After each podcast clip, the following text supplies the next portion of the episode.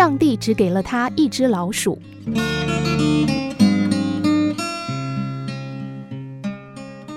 一位年轻画家除了理想一无所有，为了理想，他毅然出门远行，来到堪萨斯市谋生。一开始到一家报社应聘，他认为那边有他需要的艺术氛围。可是主编看了他的作品之后，大大摇头，认为他的作品缺乏新意，不予采用。和所有出门打天下的年轻人一样，他尝尝了失败的滋味。后来终于找到一份工作，帮教堂作画，可是报酬极低，他无力租用画室，只好借用一间废弃的车库。没有比这更辛苦的了。每天工作到深夜的他总是这么想。尤其烦人的是，每次熄灯睡觉时，总是能听到老鼠的叫声，还有在地板上奔跑的声音。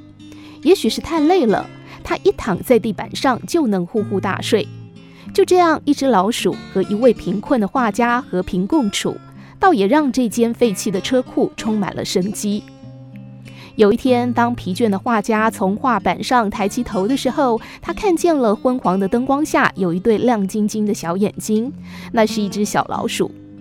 如果是在几年前，他会想尽办法捕杀这只老鼠，可是现在的他不会这么想。一只死老鼠难道比活老鼠更有趣吗？磨难已经让他具备了大艺术家所具有的悲天悯人的情怀。他微笑注视着那只可爱的小精灵，可是他却飞快地溜了，像个羞怯的小姑娘一样。窗外风声呼啸，可是听在他耳里就像天籁一般。他觉得自己并不孤单，好歹有一只老鼠与他为伴。带着这种信念，他埋头工作。那只小老鼠果然一次次的出现。画家从没有伤害过他，甚至连惊吓他都没有。老鼠在地板上做着各种动作。表演精彩的杂技。作为唯一的观众，画家奖赏给他一点点面包屑。老鼠先是离他较远，看见他没有要伤害他的意思，就一点点的靠近。最后，这只老鼠竟然大胆地爬上了他工作的画板，并且在上面有节奏地跳起舞来。而画家呢，绝对不会赶走他，只是默默地享受他的表演。一段时间之后，他们相互信任，彼此建立了友谊。不久，年轻的画家被人介绍到好莱坞去制作一部以动物为主的卡通片，这是他好不容易得到的一次机会，似乎看到了理想的大门向他开了一道门缝。